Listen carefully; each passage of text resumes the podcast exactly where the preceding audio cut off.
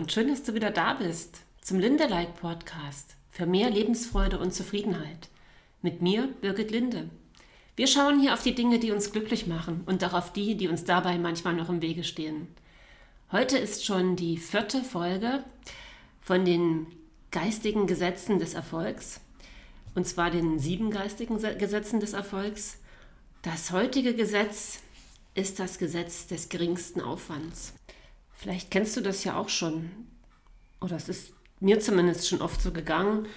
Man müht sich ab und macht einen Riesenaufriss und eigentlich gelingt überhaupt nicht so richtig.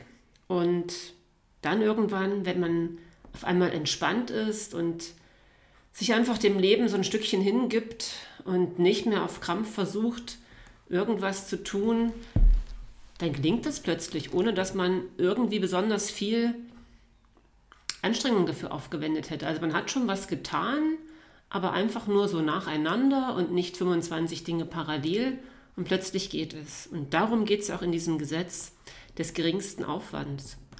Und zwar ist es auch so interessant, dass die, äh, die Natur so intelligent ist, dass alles mühelos und mit Leichtigkeit funktioniert. Sorglos, harmonisch und liebevoll. Die Natur selbst, sie betreibt immer nur den geringsten Aufwand.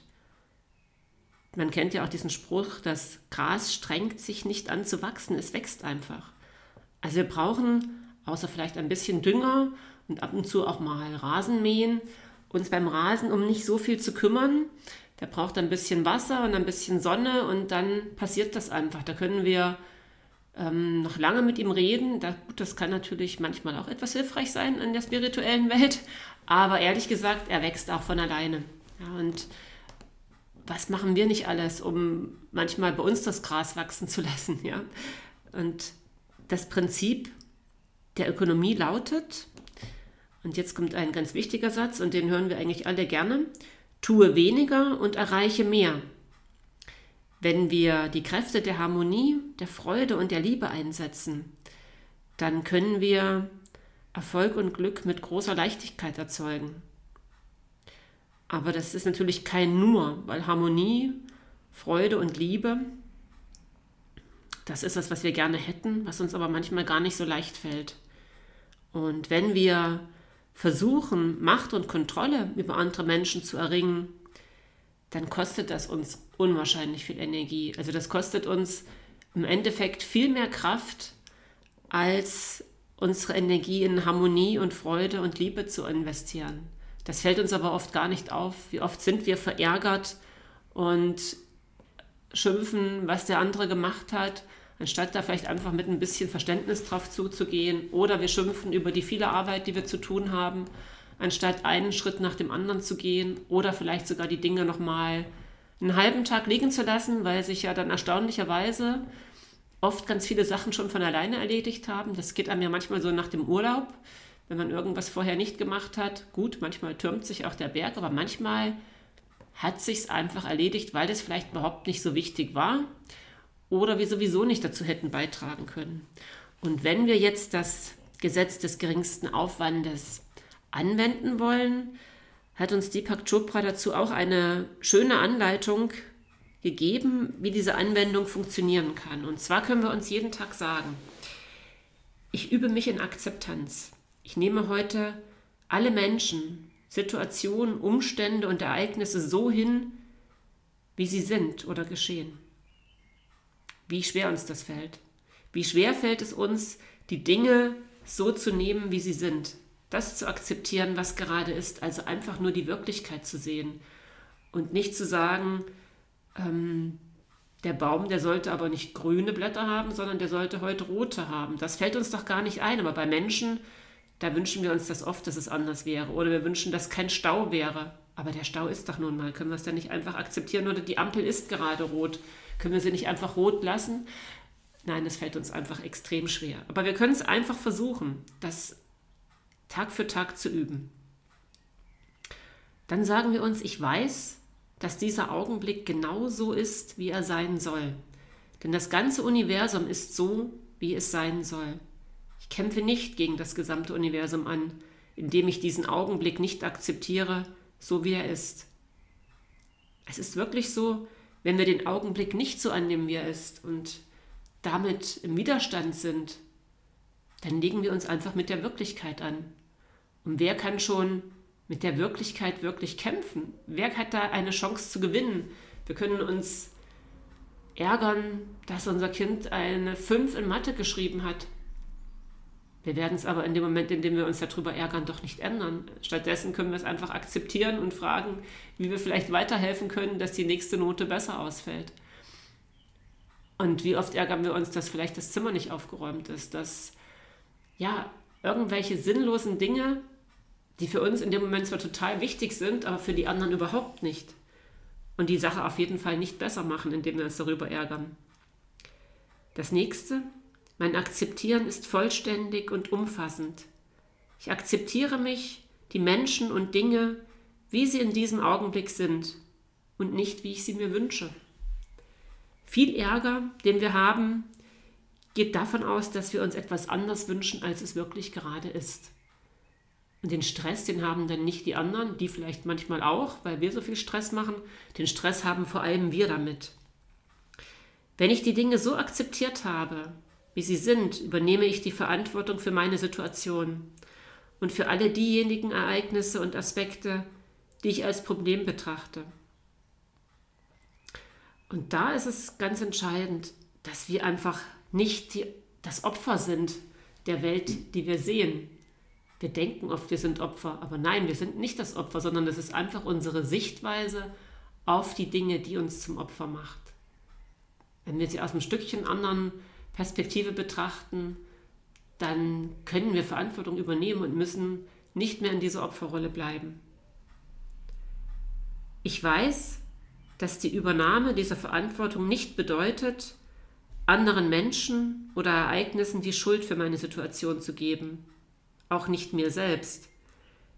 Ich weiß auch, dass jedes Problem eine versteckte Chance ist und meine Wachsamkeit gegenüber solchen Chancen ermöglicht es mir, aus jedem Augenblick etwas zu lernen oder ihn als Vorteil für mich oder andere umzuwandeln. Das ist der große Unterschied zwischen Unbewusstheit und Wachsamkeit oder auch Bewusstheit, indem ich einfach sehe, wie die Dinge wirklich sind und schaue, was kann ich am besten daraus machen. Was ergeben sich auch noch aus der schwierigsten Situationen für Möglichkeiten, etwas anders oder neu zu gestalten, etwas besser zu machen, etwas daraus zu lernen. Und wir können eigentlich wirklich aus jeder Situation etwas lernen, egal wie schlimm sie ist. Auch wenn wir sie gerade nicht haben wollen. Wenn wir rückblickend auf viele Dinge schauen, die wir nicht wollten, dann hat sich daraus oft etwas entwickelt. Der nächste Punkt ist, mein Bewusstsein ist heute in Widerstandslosigkeit verwurzelt. Ich gebe das Bedürfnis auf, meine Meinung zu verteidigen. Das fällt ja im Moment gerade auf. Wie viele Menschen haben eine Meinung zu der aktuellen Situation und wollen sie unbedingt den anderen als die Wahrheit verkaufen? Die Wahrheit ist aber, keiner weiß wirklich die absolute Wahrheit, außer dass die Dinge so wie sie sind einfach sind. Erstmal die Sachen nicht in richtig und falsch zu unterscheiden, weil uns einfach dieser Überblick total fehlt, in dem wir das entscheiden könnten. Und ja, wenn wir das einfach so stehen lassen können und damit in Frieden gehen und nicht recht haben müssen, dann sind wir innerlich friedlich. Und allein dieser innerliche Frieden, der hat so eine tiefe Auswirkung auf unsere Außenwelt, das können wir uns gar nicht vorstellen. Aber diese Schwingung des inneren Friedens lässt uns erstens selber die Welt in einem völlig anderen Licht sehen und wir lassen die anderen auch einfach in Frieden sein. Und damit entspannt sich ja schon mal ganz viel. Als nächstes, ich spüre kein Bedürfnis, andere zu überzeugen oder zu überreden, meine Meinung anzunehmen. Das ist ja so ähnlich wie das, was ich gerade schon erläutert habe wenn wir dieses Bedürfnis plötzlich nicht mehr haben, dann haben wir einfach frei. Wir können einfach, haben plötzlich Zeit, Menschen zu mögen und vielleicht sogar unsere Liebe auszusenden, was ja eigentlich unser tiefstes Bedürfnis ist, zu lieben und geliebt zu werden. Ich bleibe gegenüber allen Meinungen offen und klammere mich nicht starr an eine einzelne. Stellt euch das einfach mal vor. Wenn alles sein darf, wenn jeder seine Meinung haben darf und sie einfach mal in den Raum stellen kann, ohne dass einer als Sieger hervorgehen muss, sondern einfach, dass man verschiedene Möglichkeiten durchdenken kann und aus jedem sich ein Stückchen abschneidet. Und dann sind wir auch schon fast wieder beim Ayurveda, der auch immer den Weg der goldenen Mitte sucht. Weil irgendwo hat ja jeder ein Stückchen Recht. Und jeder möchte ja andere überzeugen, weil er ihnen im Prinzip etwas Gutes tun will. Aber dadurch, dass er ähm, nicht anerkennt, dass die anderen auch Recht haben könnten, tut er ihnen natürlich nichts Gutes. Er schafft einfach Unfrieden für sich und die anderen. Und ich finde, es ist eine sehr schöne Vorstellung, dass wir einfach offen bleiben, offen auch für Neues, weil sobald wir in unserer Rechthaberhaltung sind, machen wir uns eng. Und wenn wir so offen bleiben, dann wird plötzlich alles mühelos, weil wir aufhören zu kämpfen. Und dieses Kämpfen, das ist so unendlich anstrengend. Und es wird einfach weiterlaufen und die Dinge werden sich richtig fügen. Und dazu braucht es natürlich auch Vertrauen. Vertrauen in das Leben, Vertrauen in diese universellen Gesetze, die ich hier gerade vorstelle. Und probiert es einfach mal aus. Macht einfach mal weiter mit den geistigen Gesetzen, übt sie mal ein oder nehmt sie einfach bewusster wahr. Ganz viele von euch werden natürlich auch diese Gesetze ganz unbewusst zum Teil schon anwenden, manche vielleicht auch schon bewusst. Und doch ist es interessant, wenn man es einfach nochmal hören kann und nochmal nachlesen kann. Und wer Lust hat, es nachzulesen, der findet die ganzen sieben geistigen Gesetze schon in meinem Blogbeitrag auf meiner Website. Also wer keine Lust hat, bis nächste Woche zu warten, der schaut da schon mal rein. Ihr findet das unter www.lebensstark-beratung.de und wer schon mir mal seine Erfahrungen mitteilen möchte oder auch sich so gerne mit mir gern mal unterhalten möchte oder eine Beratung bei mir buchen möchte, der kann natürlich mir auch eine E-Mail schreiben oder mich anrufen und dann schauen wir einfach zusammen, was da gut passen könnte. Und ansonsten freue ich mich, wenn du nächste Woche wieder dabei bist und das fünfte geistige Gesetz dir anhörst. Das fünfte Gesetz ist dann das Gesetz von Absicht und Wunsch.